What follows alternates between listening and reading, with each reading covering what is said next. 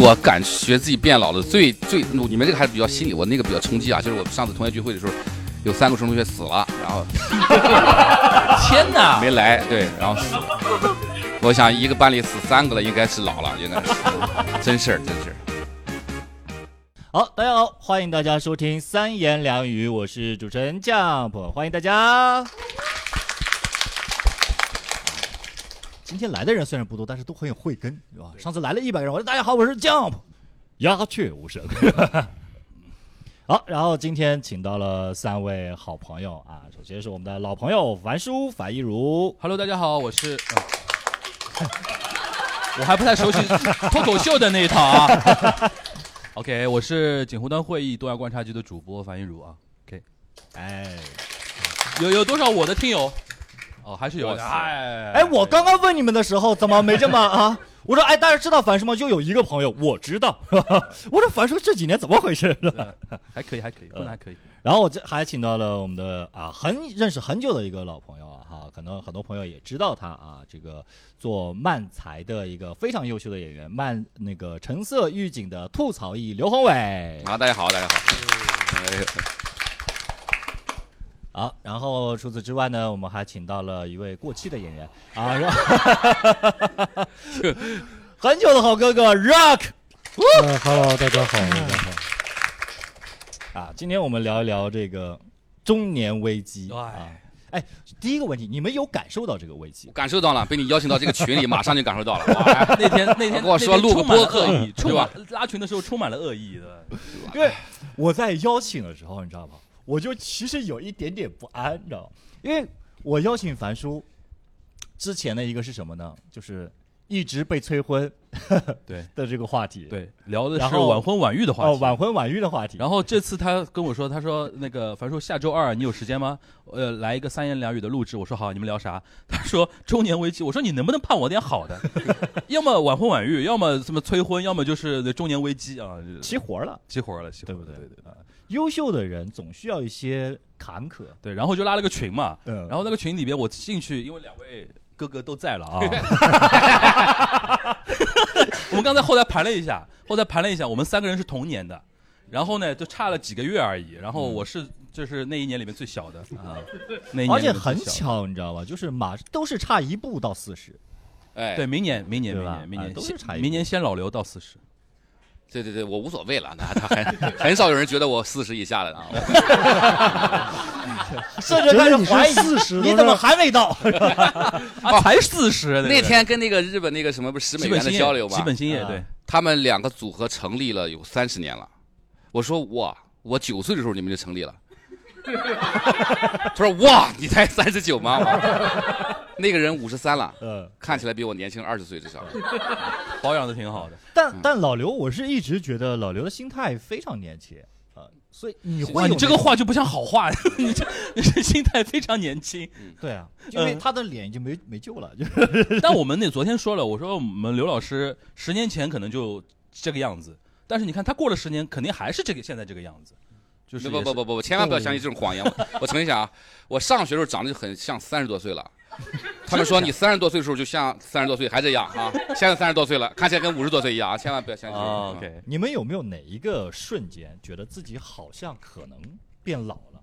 这个其实我我觉得我段子里之前其实一直在讲这些东西，因为包括我、我这个挺有意思。我觉得我接触脱口秀的时时间正好就是我可能刚到三十岁的时候，啊，差不多三十出头。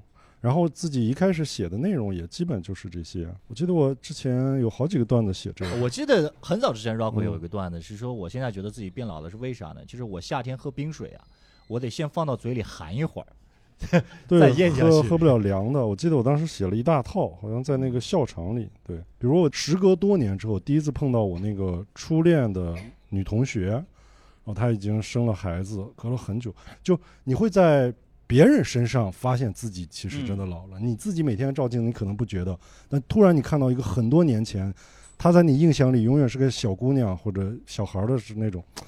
你突然看到她已经很就是变化很大了，大了对，你是从对方的身上折射到啊自己，感觉哎，但你们没有吗？我自己会觉得觉得什么？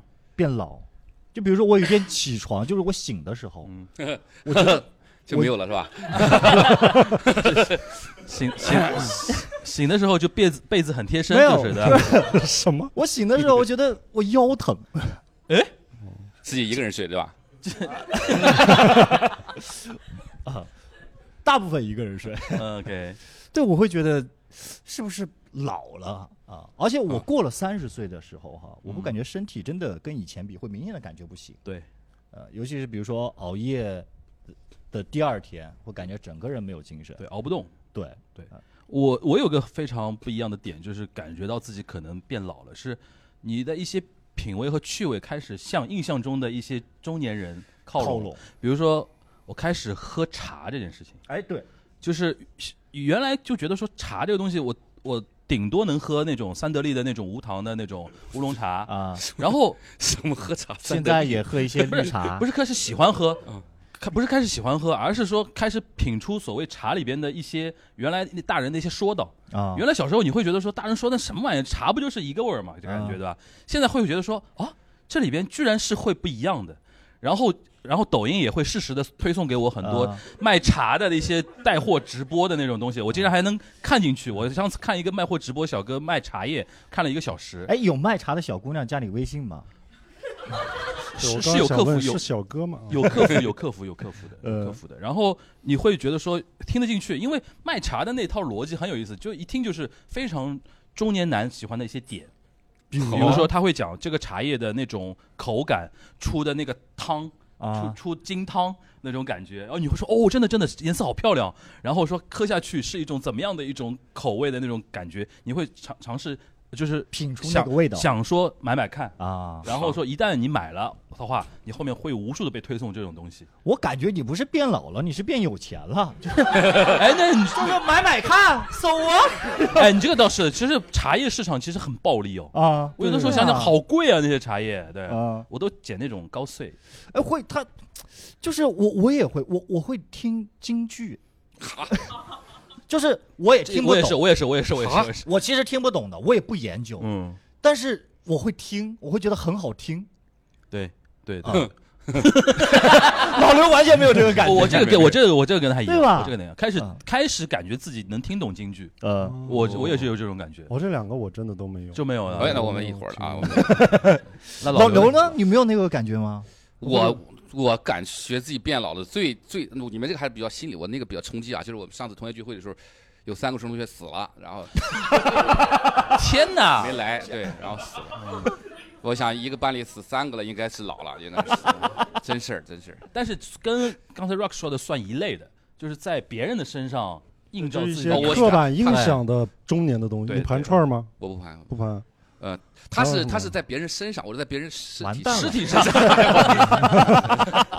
看看就是哎，我有串儿啊，啊，你有串儿，你也开始盘串了 我有串儿？，我不怎么盘，但是我有串儿。我觉得有有时候抹我是擦抹擦，盘一排，我是极力避免自己接触到串儿这种东西，我觉得那个啊是我的最后底线。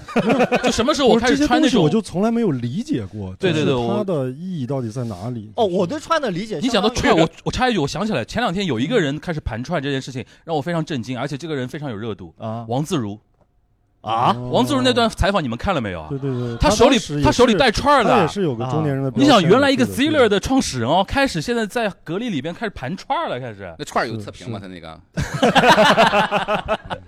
反正那那天我还蛮震惊的，就王自如瞬间给我一种中年大叔的那种感觉，是然后头发也开始少了。就是我当时看那个采访的时候嗯啊，我我没认出来，你没认出来的啊，我没认出来。哦我看那个评论老是跟老罗挂钩，说采访，我说跟老罗什么关系啊？我又看了看那个视频，我说这个视频很火的，我当然知道他是谁。我说这才几年时间，他怎么一下子就变成这样？对对，感觉他跟老罗 battle 也就几年前的事儿嘛。老罗伤他伤的好深，你知道吗？而且感觉。而且你不觉得老罗没变吗？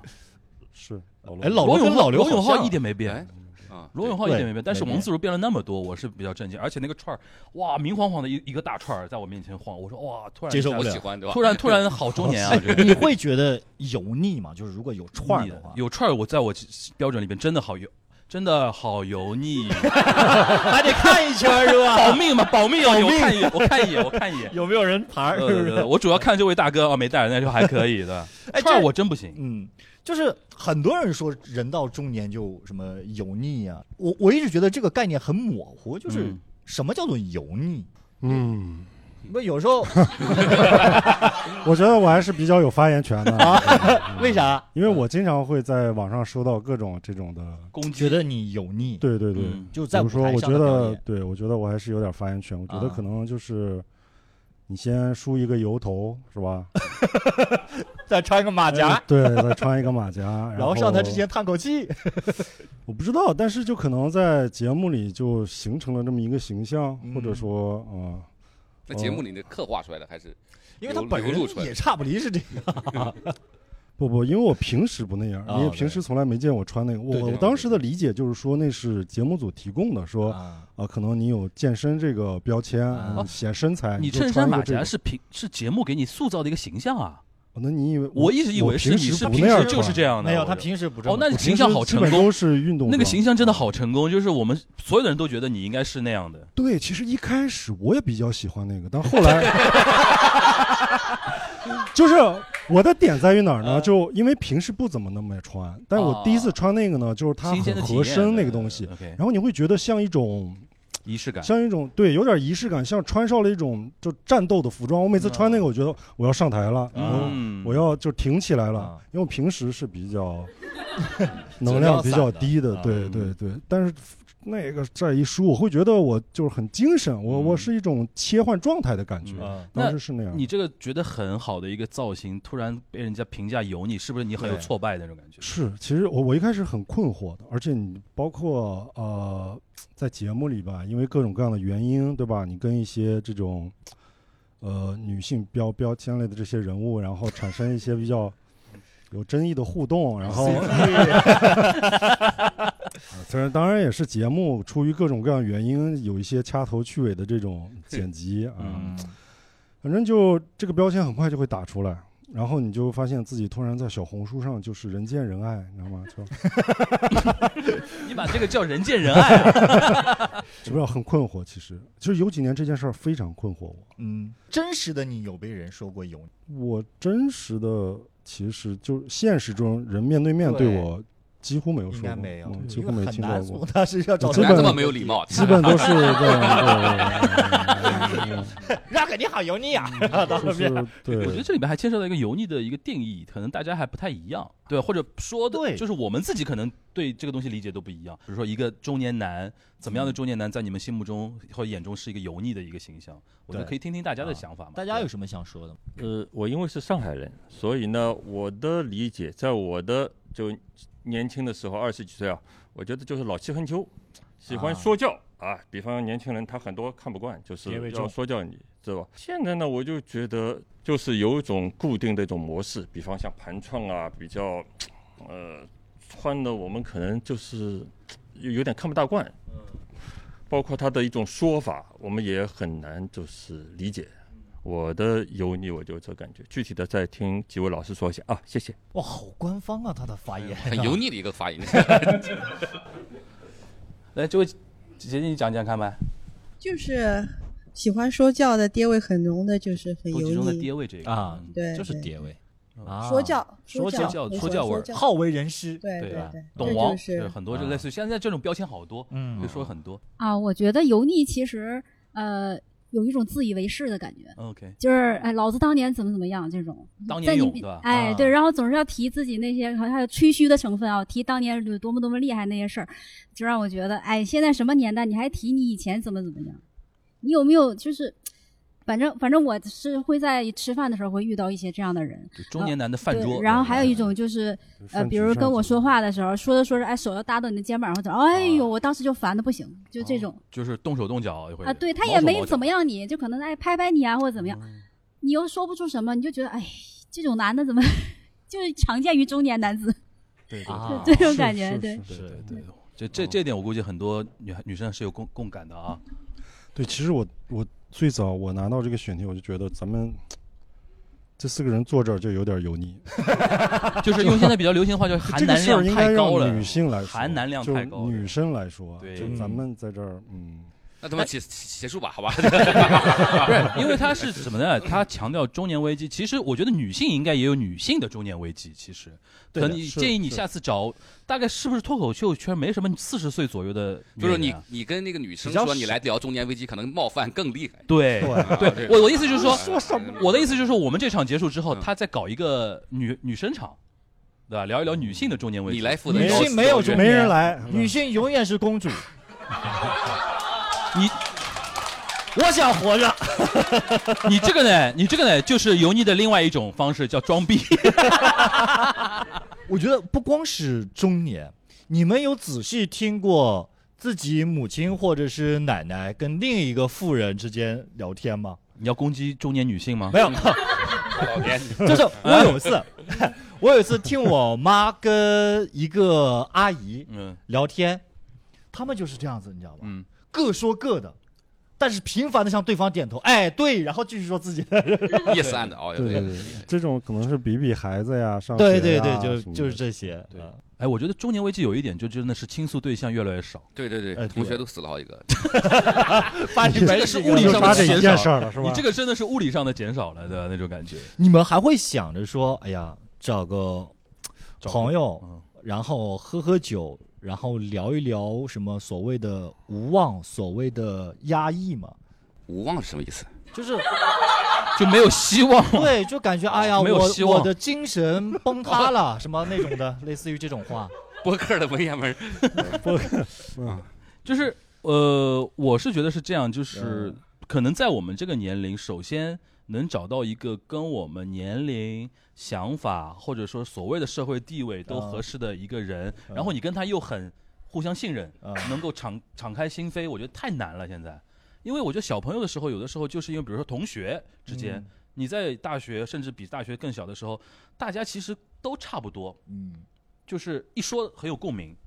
我现在跟我很多同学聊天，男男生同学聊天，大家年龄跟一就是一样的嘛，你会觉得说跟他很难聊到一起去，他可能那大家那么多年成长的经历其实并不是很相同，嗯，对于一个问题看法可能并不一样。比如说中年男经常遇到什么，因为俄乌问题能吵起来。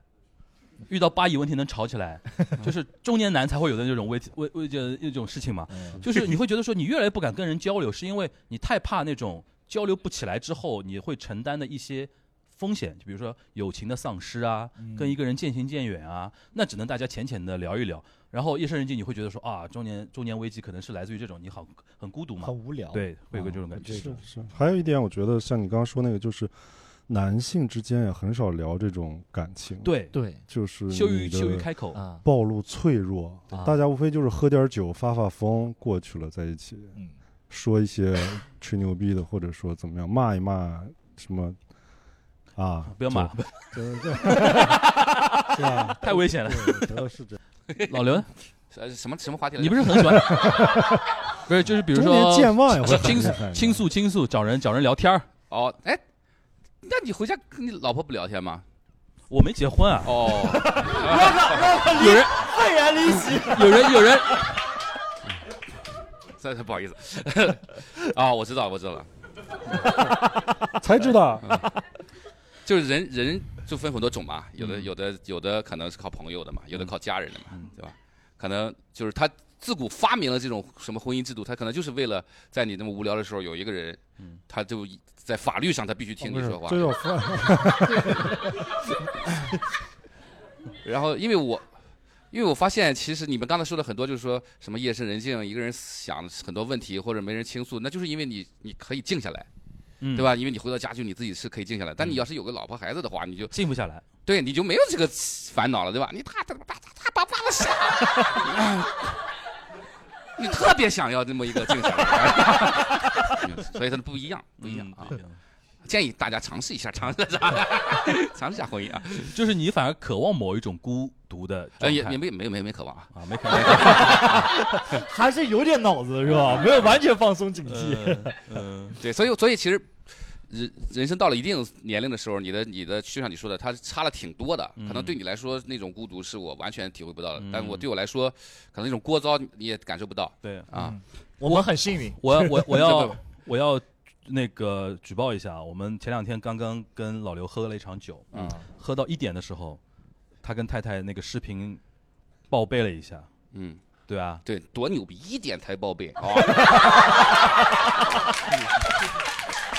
上海男人想象不到吧？哇，一点才报，是半夜一点，不是下午一点啊，半夜一点。因为他那天报报备的时候还说，哎呀，他因为我们是前面有一局，嗯已经已经喝了一点东西了，吃了完之后，他另外又约了一个小局，我们继续喝。然后他刚坐下来就来一句：“嘿嘿，我今天跟家里说过啦。”然后到了一点又打了一个视频，对吧？对啊，你们也感受到我对你们的尊重了，对对吧非常感谢他也感受到我对他的尊重，对对非常好对对。那你比如说现在是不是，比如说讲讲，因为刚才聊到酒局嘛，嗯，比如说你是你是属于那种喝了之后会更愿意跟大家聊的吗？哦，我是啊，对，我觉得有些时候就就有些人可能随着年龄的增长，自己阅历的提升，要不然你就变成那种你们特别讨厌那种我教育别人的，要不然就会自省的能力很强，就干脆我就不说话，因为别人会以为我爹味儿很重。对，我就不是一样，我就是想说什么说什么。嗯，，对，老刘，你知道我第一次跟老刘见面是一八年，然后当时原来公司做了一个原来公司 Comedy Weekend 在北京，嗯啊，然后我跟他是第一次见面，我俩那一下午就在那唠唠唠，从楼上唠到楼下，唠完两包烟。嗯，我心里想，这大哥真能聊。对，因为那天下午在那儿实在是没有别的事儿，晚上一场演出，整个下午就没事儿。你说你在那儿闲着干嘛，对吧？对对对对对，然后就然后就逮个人就聊吧，然后确实这占卜能力挺强的啊。我们扛那么久哎，但是聊真的有好处。我有一次也是在那个地方，啊！就我在那儿也是有一个酒会，然后有一个哥们儿明显跟我全那个地方在跳那个什么 silence 那个 disco，你们听你们听过这种吗？戴耳机跳 disco，啊，就在就在那个北京四合院里边太吵了，是是是，所有人戴个蓝牙耳机，然后有个 DJ 在那错碟，你听不见啊，但戴耳机能听见。然后你一过去一看，就一群人在那跳，也不知道为什么啊。安静的地方一堆人在跳舞你戴耳机发，哦，原来很嗨，对吧？然后就有一个跟我一样的是年龄差不多的人，他也在那儿不动，我也在那儿不动啊。我们我就跟他攀攀谈嘛，瞎聊。然后一聊，他是那个什么自如那种，就王自如吗房房租房子的，哦，那个自如啊那个自对，啊 然后然后他就他就跟我聊，我说哎，我租了你们房子啊。然后他那天喝了酒给我吹牛逼，他中年人喜欢吹牛逼，他说我给你免免三个月的房租，我说行啊，我这然后他喝多了就给我免了三个月，那确实哦是真免啊，真免啊，真免了三个月，我当时我都不相信，我我天哪，我所以那那等于他是自如里面还级别蛮高的，是好像 C O O 还是什么的，哦，所以一定要聊，一定要聊。啊，你看老刘这个说说不定就能免房租的。你。就看老刘这个能力，上到 COO，下到我，无缝链接，谁都能聊。啊。你不也是二三三 C O？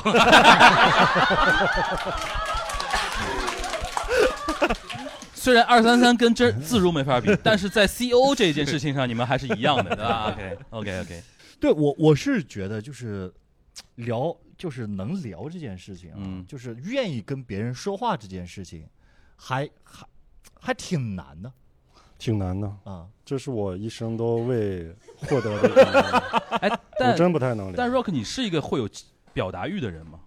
极少。极少的，你是愿意一个人。我刚开始上台的时候，我一周只能演一场，演完我就会很累，我不想说话。对，这不是性格的问题，我觉得哥，你嗯，你要不去看看呢？不是不是，就是我在人前说那么多话，我真的觉得很累。啊，但后来越来越多了嘛，你职业了，你这嗯那你的耐受就会越来越高，但我仍然是低于很多很多人的。嗯，就还是很哀很哀。对，就是平时可能不太爱说话，啊就是这样。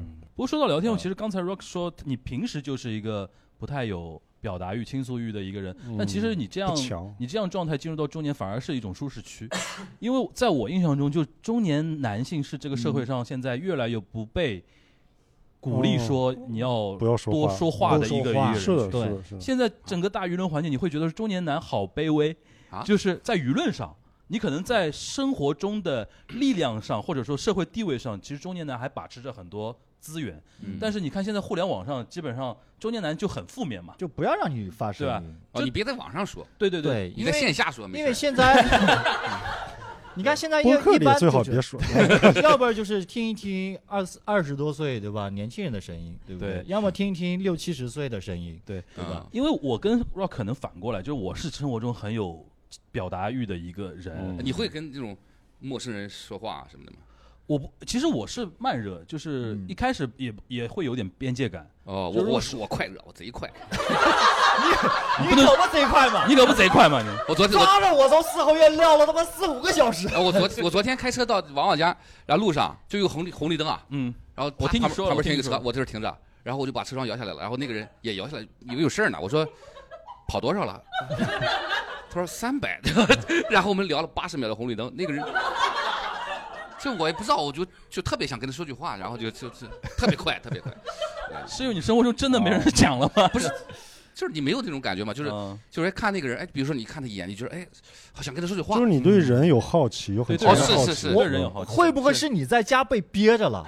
没有，我在家里话也不少。在家，在家里一般都是老婆哒哒哒哒哒哒哒哒哒，这个不容易的，这个不容易。这挺好，我觉得挺好。很难我觉得就是中年人有一点，就是首先，呃，他的很多社会阅历，他对于人世间很多事情，他都很难再提起兴趣，或者有一种新鲜感，因为很多东西你见识过了，是。嗯，很多东西你见识过了，然后时间长了之后，你会对很多事情真的不会像老刘一样，就是你还会对一个跟你同一条线上在停的另外一辆车里面的司机有兴趣。我觉得一般人很难做到这一点。哦哦，对这个是很很很不容易的一件事情。是我没见识了，对吧？啊，不是，我觉得是你还有对于这个事，你有赤，你有你有赤子之心。所以我我现在有的时候这个状态很矛盾，嗯，就是有的时候呢，我比较哀。你比如说昨天晚上你们一起去喝酒嘛，对我是真的有点累了，对然后我想着啊，要不就回家算了。但我有的时候，你比如说去一个呃我串儿。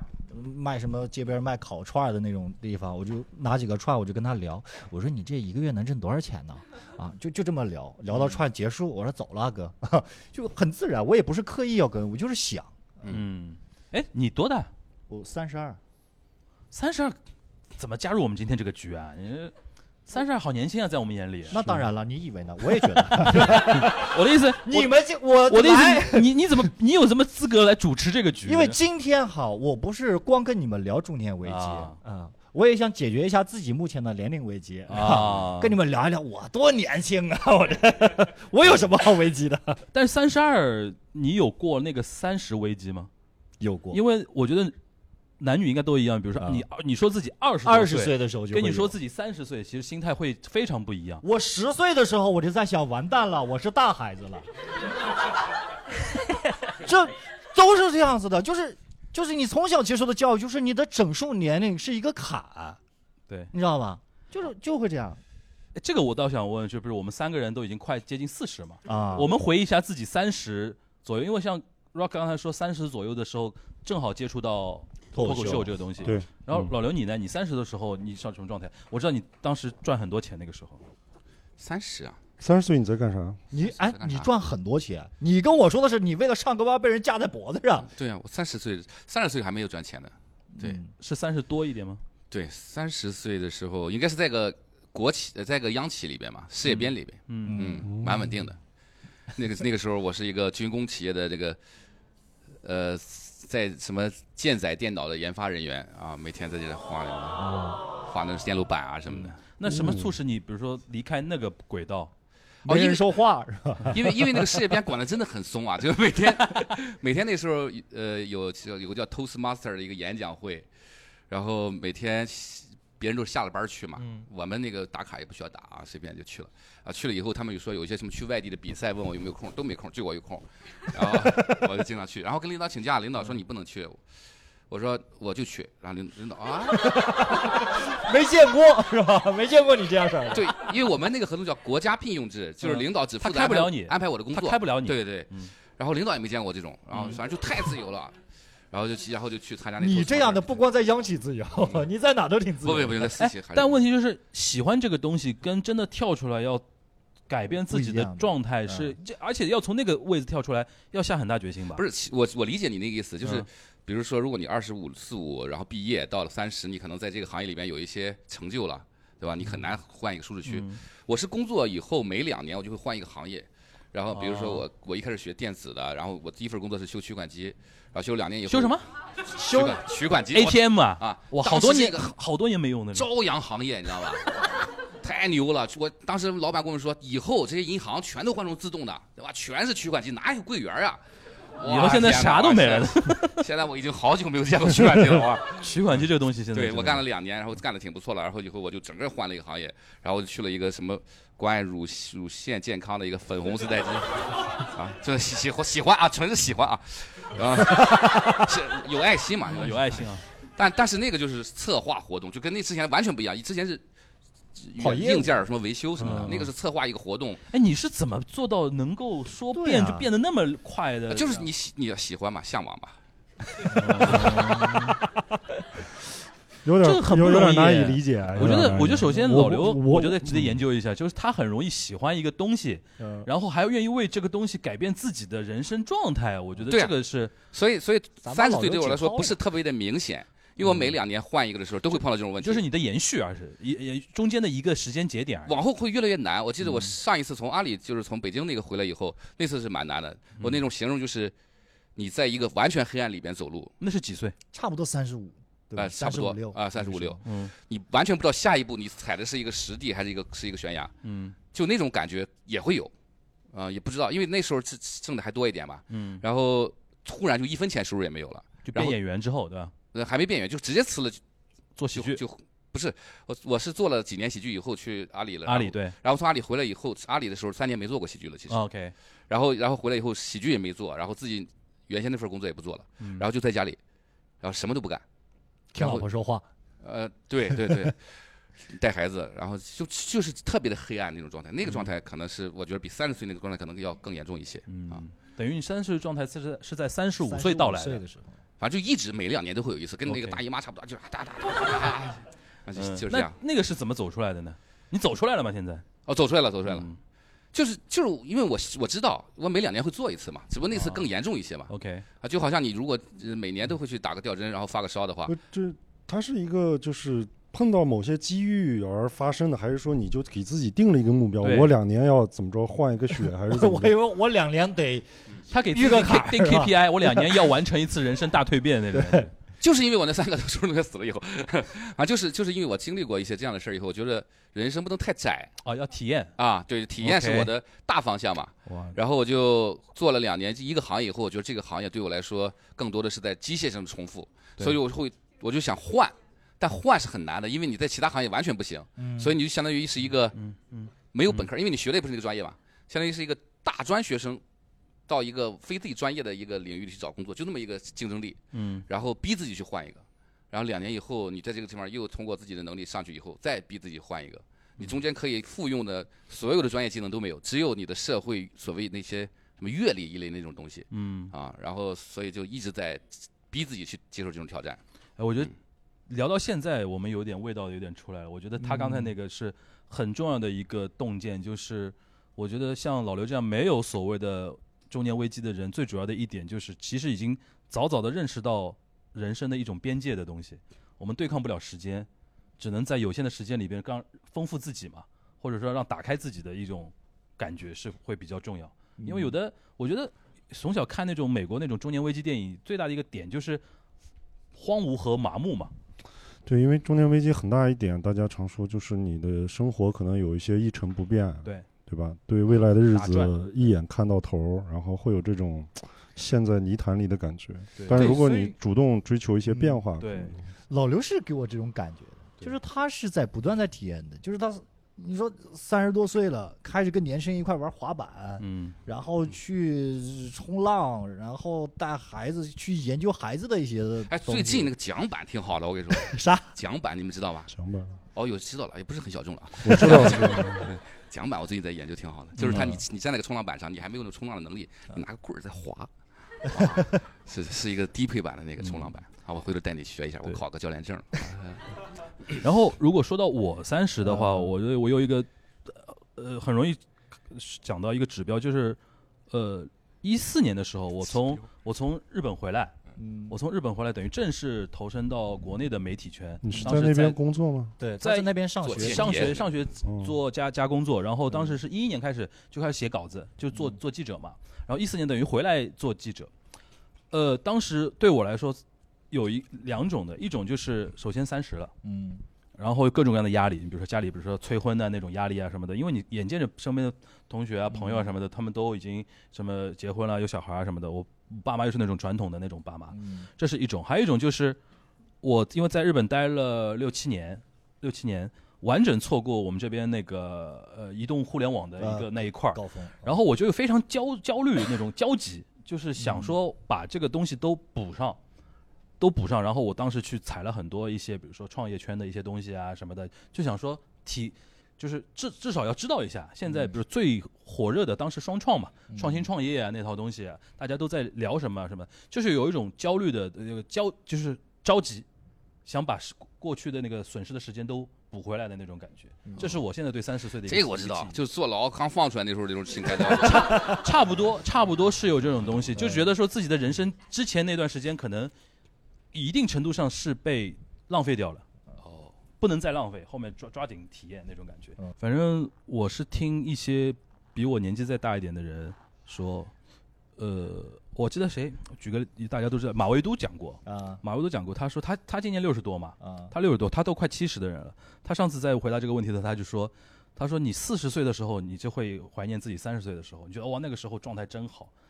但是因为时间一直在往前走嘛，当你五十岁的时候，你会觉得哇四十岁的时候也也这很也很厉害啊，很厉害的那种时候，就是当当当你到六十的时候再回看，永远会珍惜前面对的，那个时候。所以我就是这么跟自己和解的。对啊，啊，我就会想没办哇，我二十岁的那个时候想着什么之类的，但我那时候干什么了也没有什么，就是一个傻不愣登的一个傻小子，但那时候觉得很好啊，所以我觉得三十岁也还好，可能到了四十就更好了。不一定能到四十，我们对，呃还有八因为年因为我我有朋友给我算过命，说我活到三十四，还有两年啊。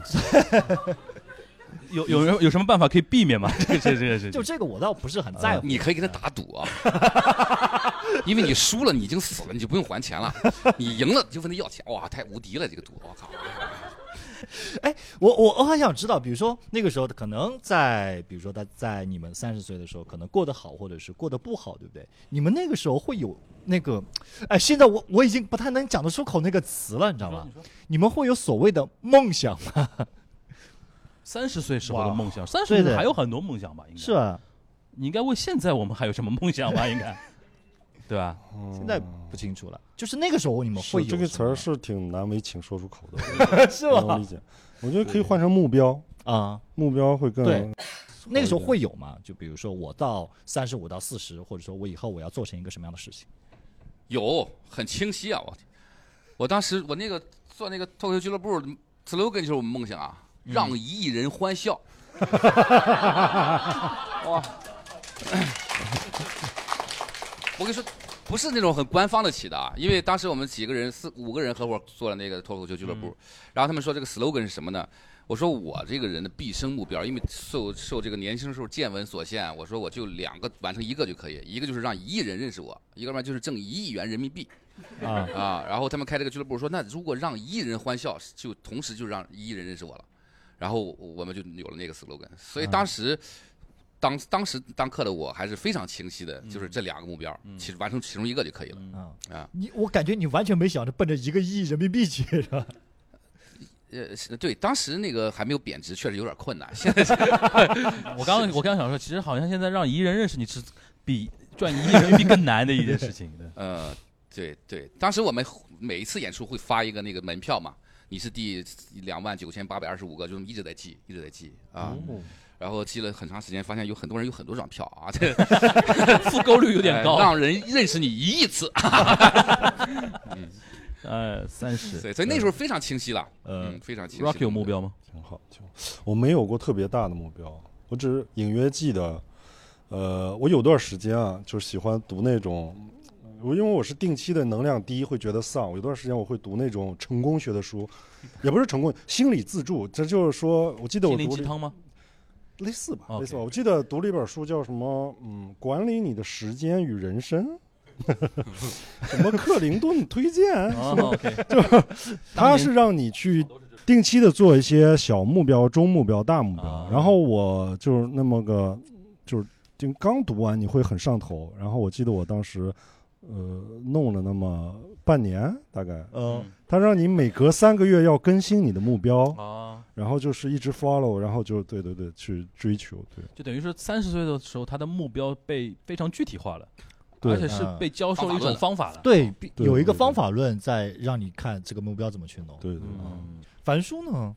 我觉得去年我有一个开始有一个梦想，嗯，我觉得去年开始我有一个梦想，就是说老来得梦，我天啊！老来得梦。不是不是不是，去年去年我是觉得我就是没有任何想法，去年不是嗯。嗯去年其实坚定了我一个想法，啊。就因为去年大家经历有很多事情啊，就不啊不展开。就去年我就觉得说，就是你真的要就是坚持做自己认为正确的事情。当你还有权利，比如说我我我我还很幸运有那么多人愿意听，嗯。一年听我多少期节目的时候，嗯。我觉得我更要把这个东西做下去，嗯。更要把它做好。这成为我去年给自己的一个，也不叫目标吧，我觉得是梦想。啊因为这个东西，我我觉得说太容易被摧毁了，那我更要坚持它。嗯，这是这是我去年的一个。哎，大家在比如说三十岁的时候，有没有什么梦想或者是很难的时候？有没有？哎，我觉得可以先问一下，今天在场的，比如说刚才这位姐姐是已经是五五十了嘛，对的五十以上了嘛。那位姐姐是等于下个月下个40月四十，比如说二打头的今天是多少位？年龄是二打头的，可以举一下手，我看一下。一半多。二打头那么少吗？啊？那就三打头还是比较多的。三打头我确认一下，是不是三打头比较多？就三打头多一点。哎，跟我跟我想的差不多哎，就是我看着像三打头的，基本上都举手了。会不会是会不会聊天儿？我很好奇，比如说三打头的这些嘉宾哦，就是观众有有没有一些，比如说跟我们类似或者跟我们不一样的一些对，感受和观点或者焦虑的一些点？我说男生女生可能都不太一样，愿意分享的话，我觉得可以。您三十几啊？我嗯我三十三了，三十三啊，九零的是吧？对啊对，我我觉得我们刚才分享到现在，你有有感触的地方吗？有二十九的时候，二十九岁，就其实大家都说三十岁就很多你事情要没完成，干嘛之类的，你上学也没上好，然后呃工作可能也没有到一个你很满意的阶段，就那时候就很焦虑。然后但是过完那一段时间，就是因为我生日在在前半年，就是我就感觉四月份过完那那个三十岁过完生日之后，就就感觉突然一下整个人就轻松下来了，就突然你你也不知道突然怎么整个人怎么了？整个人就放松下来了。哦，就过了三十的。对，就突然就到那一刻，我就觉得哦，哎，就就这样就过了呗。哎，就对就我我也是这个感觉。就这种一下子就过去了，嗯，就完全也没有什么，嗯，你要去给给一个人倾诉什么的，你要跟朋友去庆祝，没有，没有，就就是感觉就是耶过了，我还活着。过了，对，就是 就那个就是那种就那一刻感觉就就就过去了，呃，嗯。就，其他也没有了，嗯。就这这这三年过完三十的这三年过得还好吗？就就很也挺巧的，对，就很 freestyle，想干什么干什么。想干什么干什么。那你还挺牛逼的这三年，我不行。那他就是以后以后的日子想干什么干什么，是是。以后的话就再看吧，我觉得最近看挺多音乐节还有演唱会的你，现在有工作吧？有。有，当我没在开玩笑，我现在最近身边好多人被裁员哦，有啊，好我还这个这个我觉得比较幸运而且我很多朋友像三十五六岁被裁员，完蛋，好难找工作啊。对啊。后面。我所以说觉得老老刘好厉害，真的好厉害。他他真的很你你是蛮厉害。从事什么工作的？算什么行业？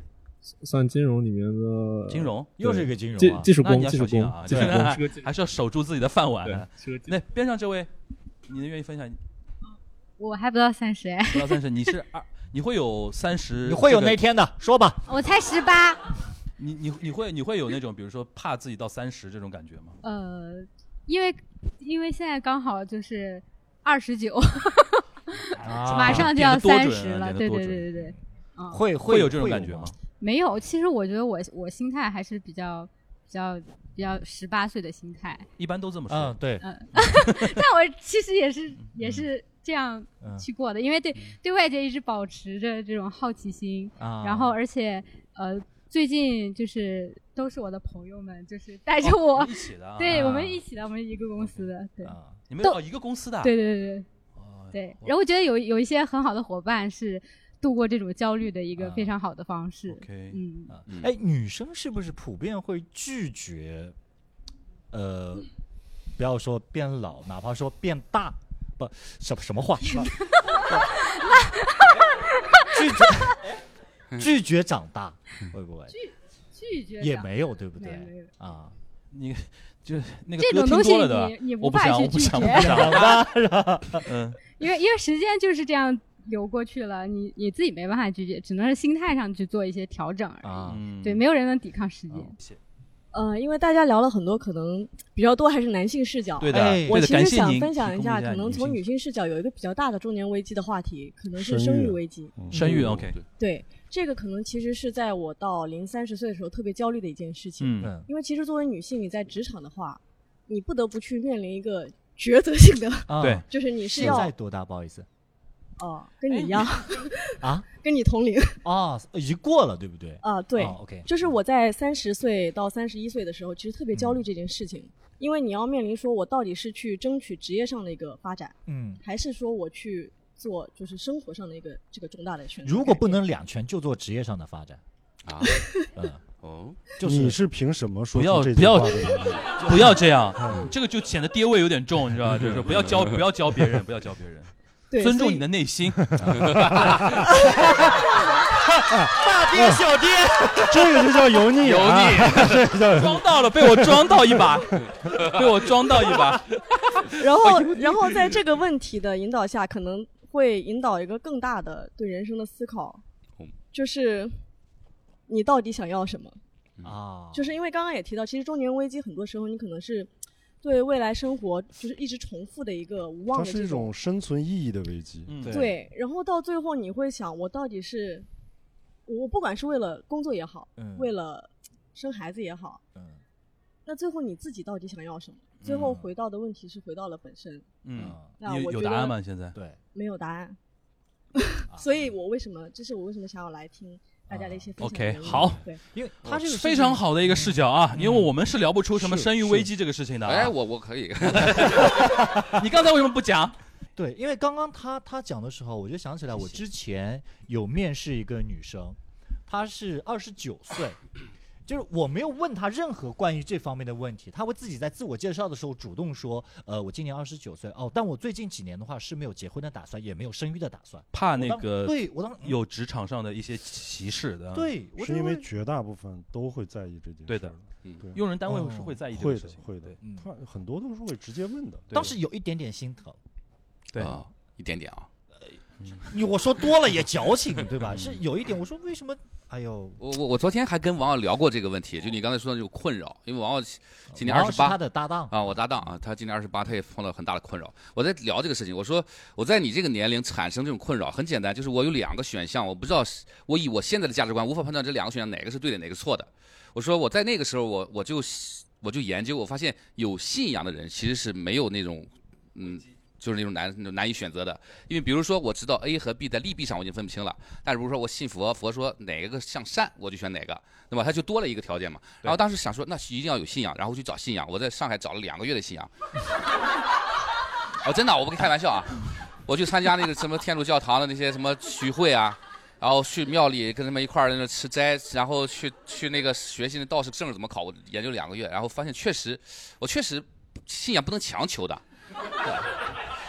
然后，然后那个时候我在想说，那有没有一种可能，就是我可以有一个东西来代替信仰，就我让帮我做判断，对吧？这这个东西首先它很强大，然后当时我就就虚拟了一个信仰，这个信仰就是，就是我我有两句话叫做，第一叫我是否因为做这件事情而快乐，第二叫我是否因为这件事情而让别人觉得我让他们产生了快乐，我把这个东西假定成我的信仰。然后我再判断这两个事情，我就很多事情就有了判断了。但判断的过程中呢，越往后发现，其实这两句话也是有点假的，因为我不确定我真的是为了这两句话而活着嘛。信仰是真的，对吧？我如果真的信佛，他佛就是真的，对我来说啊。但如果我不信的话，这两句话它能够代替代替不了。啊，这个时候又陷入到你刚才那个问题，我到底应该选 A 还是选 B？然后我后来又找到了一个用数学的方法去解这个问题。就很多时候我们这不知道这个数是几，那我们就假设它是 x。然后我们代入去运算，然后运算到最后以后，你会发现这个方程它不需要知道 x 几，你能解出这个方程。老刘，老刘，我理解本我们本来蛮听得懂的，现在已经进入到一种听不懂的状态了，越来越听不懂了。就 是就是，当你不知道选信仰吧。选选 A 还是选 B 的时候，嗯，我的我的我的自己的做法啊，嗯我就选一个，然后强行告诉自己，这是我今生必须要选的就。洗脑呗，就是对吧，自我 PUA 一下来着。然后我很笃定的说，这一辈子我是天选要做这个事儿的人。然后我在做这个事的时候，就会抛开许多杂念。我从来不会说因为没选那个而感到后悔。这真的是接近然后会绞尽这脑汁去接近做好这个事儿。是是接近信仰的一种状态。对对，对对就是就是，其实我没有信仰，但我告诉自己有个信仰，但信仰是什么我不知道。然后带入这个事儿，这个信仰从来没有在我生命中留存过，它像个 X 一样，它最后帮我解决了我人生中的困境，它又走了，所以我没打开这个信仰的盒子，我不知道这是什么东西啊，但是我解决了我那个密码。我突然觉得老刘好可怕，就是你连自己都能骗过去，你干什么事儿不能骗？因为因为因为其实你无论选择了哪一个，你也不一定会做得很好，对但只有你笃定的去做它那一因为个，才有可能会因为很好老刘看透了结局，所以说先要嗯从方法上就决定某一种方法就可以了，对吧？对，但是因为你不管选哪一种，最后肯定就是有有一个结局的。对对你一定要，就是你让那个结局变得更好，只有是笃定的去做它。对无论你是决定呃结婚生孩子，还是那个呃工作，是吧事？业对，但我想说的一件事情，我我就比较认可你刚才那句，因为我老婆在生孩子的时候三十岁，当时就写了个大龄产妇，嗯，然后她就很焦虑，因为大夫告诉她三十岁生孩子会很危险。然后那个时候，那个然后后来后来他结婚比较早的，后来就变成四十岁都都不都写大龄产妇，所以他其实是如果你不跟女性有那么多的交流，你是不知道女性在婚姻这个关系中，她丧失了或她放弃了有多少东西，对包括比如说她的她她的梦想。对，如果她跟一个男生在讨论结婚的事情的时候，那男生只是就会觉得说，哎，你怎么对我要求有有点高？他不知道他已经先砍掉了梦想才跟你在一起的，对吧？所以哇，这个好说的好对啊，以所以我觉得应该对有有更多的场合让这些跟女性没有那么多交集的男性 知道我，虽然我们只是 就我还捧着你说你这这么埋汰我啊，平等的跟你在交往，但其实对方已经付出了很多。对啊，我们我跟你坐在这个相亲的这个桌上，我我已经放弃了梦想这个东西，嗯，嗯，所以说你也不要跟我提什么，对你还要抽烟，哇，这梦想啊，抽烟，我 这这这这，对对吧对，这个真的说的很好，就刚刚老刘说到说，就是有粉丝啊或者什么之类的，对不对？就是我在二十几岁的时候是会有人搭讪的，但是现在很久了，有人搭讪你，为什么搭讪？拉倒，比如说啊，比如说那个时候，呃，比如说你在酒吧喝酒，呃，会有；比如说你演出的时候，呃，会有。但是现在就我也演出嗯，喝酒可能少了，但也还好，就是没了，啥也没了。就有一次，你要去尴尬一件事情是什么？有一次一个观众加我微信，我一般是不加观众微信的。他加了好几遍，然后说啊非常喜欢你们的演出，然后什么什么之类的，然后怎么样怎么样怎么样。我说哦，那那那那就加我，可能是一个经常来我们的一个老朋友是吧？加了，加了之后，他第一句话是啊，老师你今天演出真的特别好，请问你有依依的微信吗？依依是我们另外一个演员，就是为什么不直接加意义？就是我们 Jump 啊真的拙劣啊！我说怎么为什么聊搭讪的？我翻了一下，真的是因为稿子上有，我很想聊这个事情，聊就是你搭讪们你们现在会被嗯人搭讪吗？不会，呃他他会他会他可能会他会让被人搭讪，不不，会我不会认为那是搭讪，我认为那就是可能观众就认识打招呼你打个招打招呼而已。嗯，最多表达一下，就就是哦，你讲的某个段子我记得挺喜欢的，嗯啊，你们会它就是一种很没，因为路上搭讪真的你要工有作的一部，分，它几乎就是。就路上搭讪一般就是路上你会搭讪一个人我，不会把它理解为真的搭讪只有是那种新就是年轻的身体才享有的特权，我觉得。啊因为你在你在路上会对一个人心动，我觉得真的是长得好，或者他的一个 style。哦，那个我觉得那种搭讪，我觉得我们不存，我们在座的应该都很少了吧？嗯应该，应该都很少吧？哎我一想到要说话就很累啊。他都他都要在停车的时候跟人家聊八十秒，我很难被搭讪，我很难被搭讪，你很难被搭讪，因为他的眼神一看过来，我就搭讪了。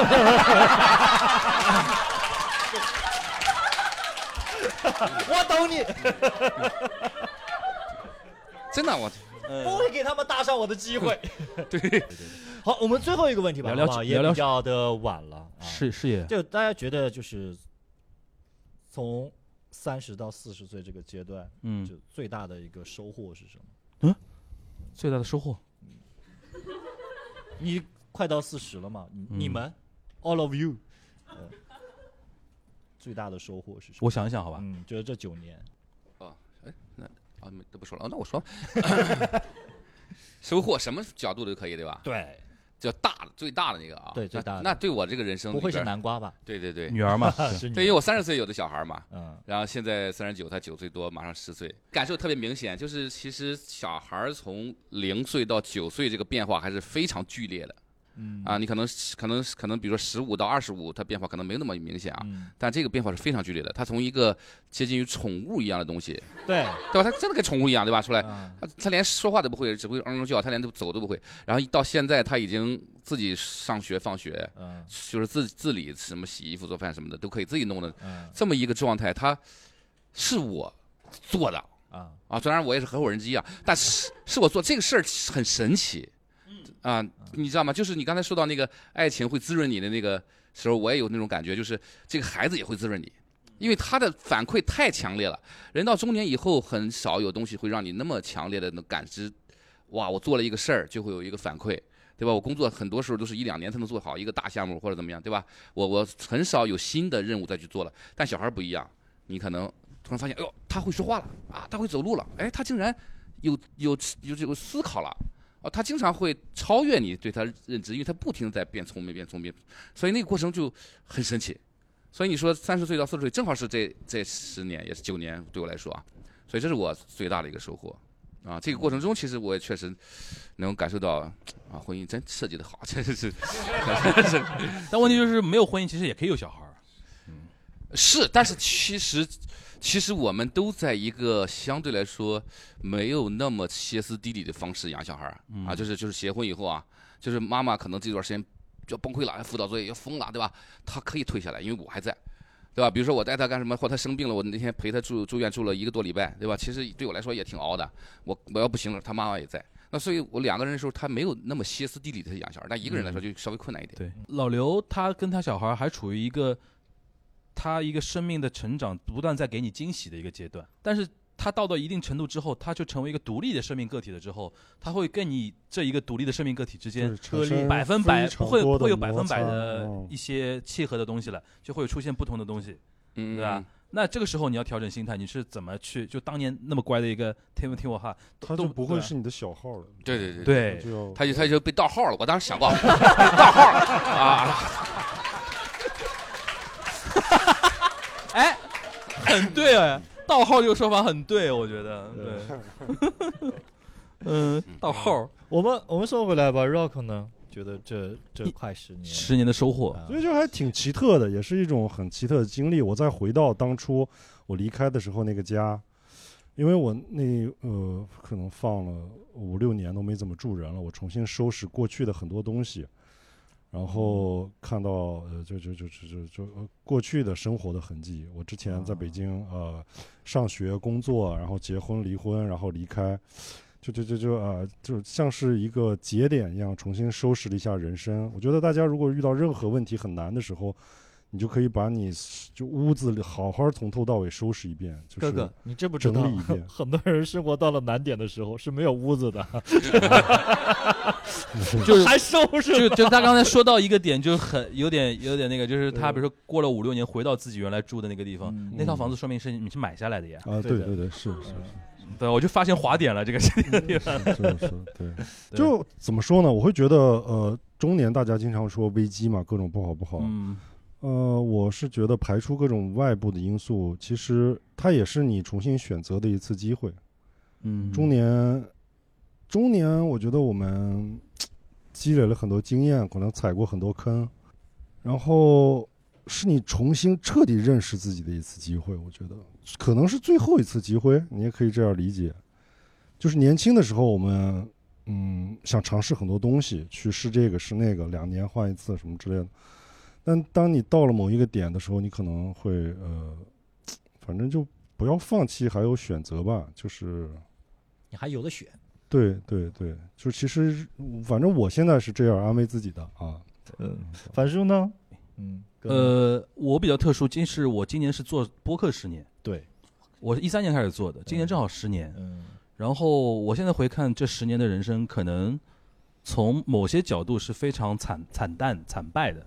你比如说，包括婚育这一块毫毫无进展。呃，当然我我不介意啊，这这一块的评价，社会评价我不是很介意。嗯但如果让我说这十年最大的收获，我比较感恩的一个心态就是说，哎，我这还好有播客这个东西，因为每年都会到九月份、十月份，我说啊，今年又是做了第几年的时候，都会有很多听友说啊，凡是我听了你很多年的节目，什么我从高中生听到了现在当妈妈那种东西，这是非常好的一个对我的正向反馈，我也非常开心。还有一个就是，我觉得不容易的点就是，我靠播客，尤其这两三年吧，播客相对爆发，内容爆发的这两三年，我交到了太多我原来可能在原来那条路线上面永远不可能认识的朋友和一些好玩的人。这个对我这三四年能够挺过来这个生活，我觉得是非常大的一个帮助。大家其实是一种抱团取暖的一种状态，我这个是我最感恩的。然后再加上说，我一个很淳朴的说法说，可能现在呃有大概小宇宙上十几万，全网大概有个几十万人，嗯每年他如果订阅我的节目，每期都听的话，他一年可能听我讲五十到一百小时的话，对。对吧？嗯。然后连续听几年，我觉得这就是亲人的级别了。嗯。你可能每个人可能听爸妈讲话，一年也到不了五十小时到一百小时，对吧？那我等于有几十万的亲人，对，单向的亲人，我很感恩，因为在这个时代，有人肯听你说话，我就很感恩了。嗯还有肯听你说话，还肯长时间听你说，然后甚至还被你影响，嗯因为你走出家门，因为你开，因为你去开启自己的亲密关系，因为你改变了自己很多人生的一些原来的一些想法。当然，我给他的想法不一定正确啊，这个我比较持平讲。我觉得你对我来讲，这就是我最大的一个存在的一个意义，这个是我这十年最大的一个收获。最后，我再啰嗦一句啊，因为我平时做节目的一个习惯就是，我们在台上的四个人，一定意义上还算这个社会一些相对幸运的人。对的，一定意义上是的。我觉得现在这个大环境有太，我身边有太多的朋友，最近不知道为什么大家集中爆发，都说自己被裁了，或者遇到这样那样的问题。我是觉得说中年危机最大的一个痛苦的点，就是如果你碰到事业上的一种打击挫折的话，现在这个环境很难，就是说，就是很难再有一个平常心了，对，立马对吧？我觉得怎么说呢？大家如果还有有个办办法，在这种情况下，往往很多人心理层面会有很多一些问题，要学会呼救，要学会呼救。如果在座的，我不知道大家有没有这样的这样的问题，我觉得你需要学会呼救。然后，如果你没有这个问题的话，看到别人的呼救的时候，给对方一句：“你最近怎么样？你发生了什么？”因为我身边就有非常多的那种例子，就他已经在呼救了，但是我们都没有 get 到，听不到，最后就再也 get 不到了。就是这个，我是可能最后泼一点点冷水啊，因为我们台上分享半天，好像显得我们是生活中的弱者，其实我们已经算比较相对幸运的人了，相对幸运对相对幸运的人了。我觉得我们不要忽视身边真正的弱者，嗯，对吧？好啊，诶，好，可以啊，升上去了，我们就在掌声当中结束升升华了一下，升华了一下，升华了一下。谢谢大家，谢谢，我们这期就到这里了，谢谢，拜拜。就是补充一下，三言两语是一个不太不太有梗的喜剧播客啊，就 是我我们跟某些播客还是不太一样的。